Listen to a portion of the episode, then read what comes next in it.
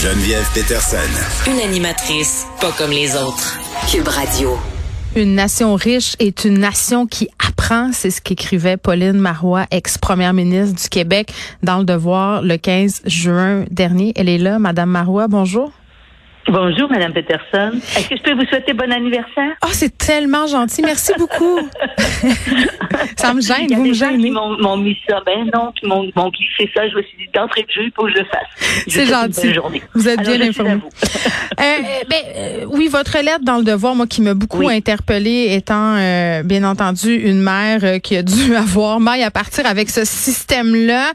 puis pour avoir souvent à mon émission des gens de ma place, bon, ma place en garderie et, tout ça. Oui, euh, puis d'un côté, je comprends les parents, puis de l'autre côté, il y a toute la réalité des intervenants, des éducatrices euh, en garderie. Puis mardi, vous êtes adressé à des intervenantes dans le cadre du congrès de la Fédération des intervenantes en petite enfance. C'était à Charlevoix, je pense.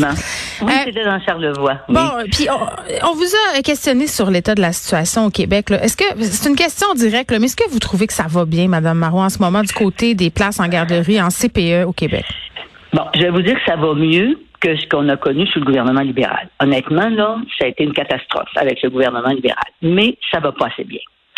Et ça va pas bien à mon goût. Parce que, euh, bon, je comprends que le ministre est pressé. Il y a des demandes importantes euh, de place dans les services de garde. Et puis, on comprend les parents qui sont euh, aux abois dans un sens parce que mm.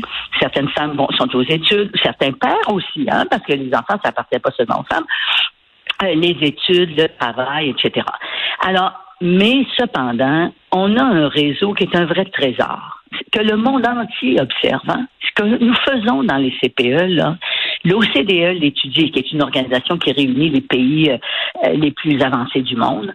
L'OCDE regarde ce qu'on a fait. Madame Freeland, la ministre euh, des Finances du Canada, s'est inspirée de notre modèle pour proposer de l'aide aux provinces qui allaient développer le même type d'approche à leur façon, évidemment.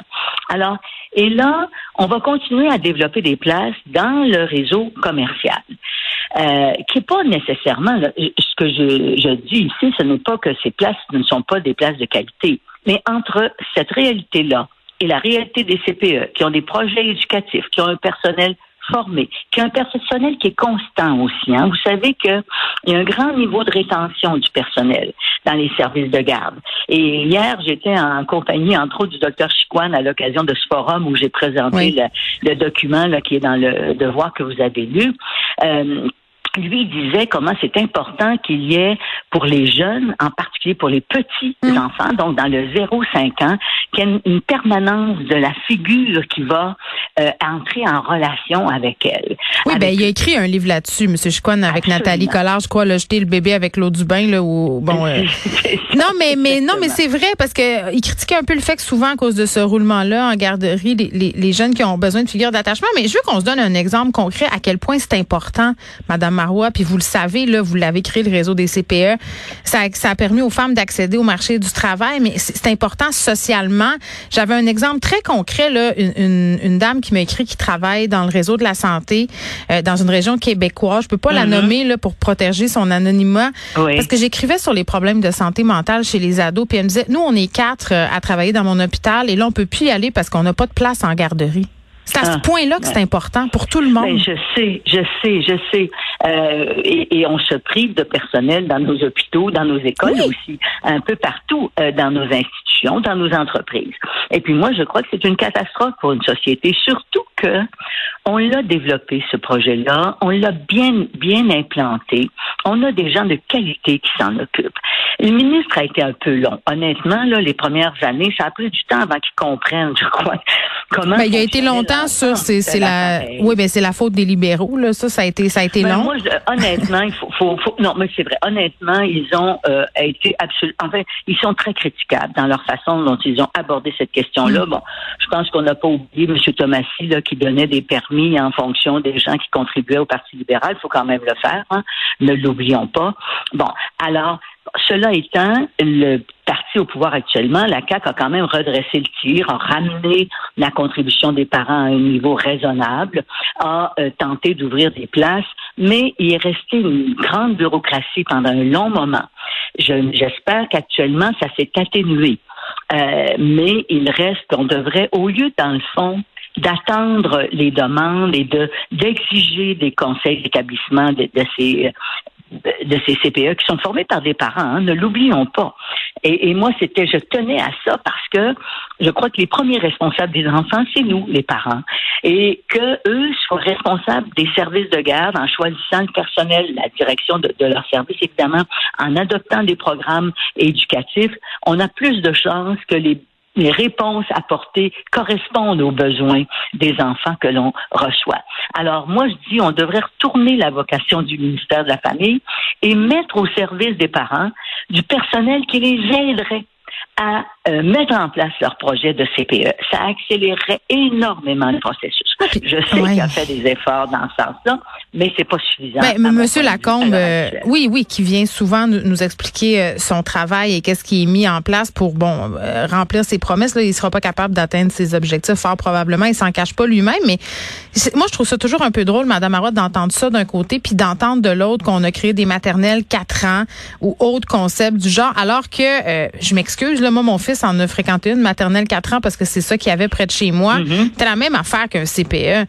Pourquoi autant d'efforts pour créer quelque chose de nouveau alors qu'on a déjà ça qui marche? J'ai pas compris. Peterson, je c'est exact. Ça a été ma bataille pendant les, les premières années du mandat du, de la CAC. Évidemment, vous savez que je suis, euh, je n'interviendrai pas sur la place publique à tout moment et pour euh, euh, toute espèce de raison, mm. mais sur ce dossier-là en particulier. Puis encore là, hier, le docteur Chitouane, qui est quand même un spécialiste de la petite enfance, disait pourquoi avoir créé des services de maternelle 4 ans alors qu'on avait dans nos CPE tous les programmes qu'il fallait. C'est la même chose. Pour absolument. Et les ressources qu'on déploie pour les maternelles 4 ans, on aurait pu les déployer pour les CPE et s'assurer que le réseau se complète. Oui, c'est la même chose. Et euh, apprendre par le jeu, là, c'est aussi intéressant que d'apprendre d'une façon didactique, si on veut.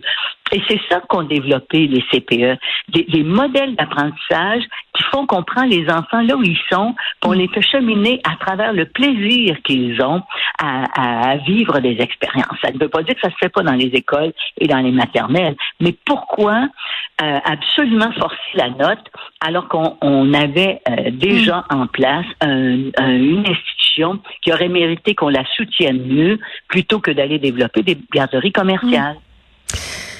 Là, euh, ce qui se passe avec le Parti québécois, Madame Marois, puis je le sais là, non mais je le sais, je le sais, je vous le dis tout, je sais que vous aimez pas ça, je vois la belle-mère, puis c'est pas ça que je veux que vous fassiez, mais mais quand même, moi je regarde ça, puis c'est quand même crève-cœur ce qui se passe avec ce parti-là en ce moment, des sondages terribles, des départs de députés qui étaient élus, qui étaient aimés aussi. Bernard Drainville qui sac son camp à CAC, qui a été ministre avec vous, euh, êtes-vous découragé? Non, je suis pas découragée, je suis déçue parfois. Euh, ça m'attriste profondément, ça m'atteint, mais cependant, je vais voter pour le Parti québécois. Euh, parce que je crois que cela prend à l'Assemblée nationale du Québec un parti qui va être résolument souverainiste. Et mm. c'est pas parce qu'aujourd'hui c'est pas à la mode, qu'on a plus de réticence, que le projet n'est pas aussi nécessaire, souhaitable et n'est pas aussi réalisable. M. Charret un jour m'a dit, oui, oui, c'est tout à fait possible de faire la souveraineté. Ah bon, merci, M. Charret. Bon, alors moi, je continue de croire qu'on serait, serait préférable pour nous d'être capable de prendre nos décisions, d'établir les, euh, champs d'action qu'on veut privilégier, que ce soit à l'égard du développement de nos ressources naturelles, que ce soit à mm. l'égard de la culture, de la langue. On sait les batailles continuelles qu'on a eues avec Ottawa à cet égard-là, qui, qui fait un peu mieux qu'avant, mais c'est pas encore le, pactole, on va en contenir. Alors donc moi, je trouve ça difficile ce que vit le Parti québécois à l'heure mm. actuelle, mais je sens une volonté des membres parce que vous savez, quand on pose la question, il y a entre 30 et 35 de gens qui se disent toujours souverainistes. Maintenant, malgré le fait que c'est pas euh, à la mode, si on veut. Alors, on a des militants et des militantes qui sont toujours aussi mobilisés. Oui, mais, mais je comprends, Madame Marois. Mais je m'excuse. Le... Oui, oui. Allez-y. Mais je, ne veux pas vous interrompre, même si je suis en train de le faire. Mais... non, non, mais c'est de dire bon peut-être souverainiste c'est plus à la mode. Puis là, on utilise beaucoup le, mot fourre-tout. Euh, bon, on n'est plus on n'est pas un indépendantiste, on est nationaliste. Mais mais vous là, comment vous l'expliquez cette perte d'intérêt là au sein de la population, ce, revirement là, parce que moi je me rappelle d'une époque où beaucoup de gens croyaient à ce projet là. Oui, c'est vrai, mais il y en a encore beaucoup. Hein. 30% 35% d'une population, c'est énorme. Bon, il y a eu un étiolement dans le temps. Les deux référendums, évidemment, n'ont pas facilité nécessairement les choses.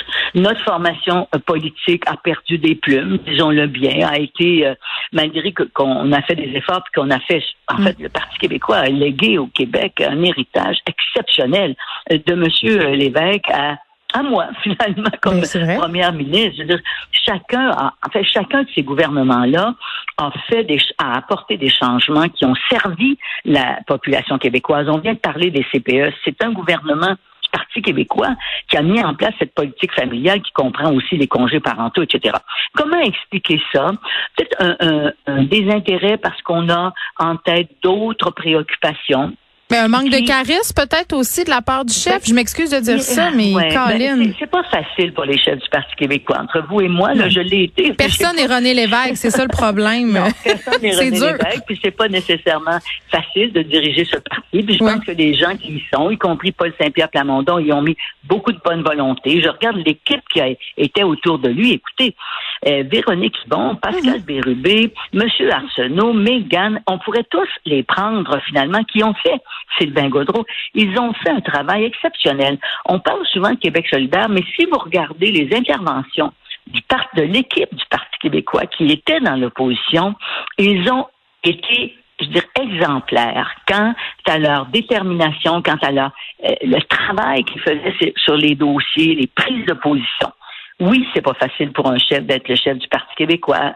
Euh, Paul Saint-Pierre Plamondon n'avait pas nécessairement beaucoup d'expérience politique.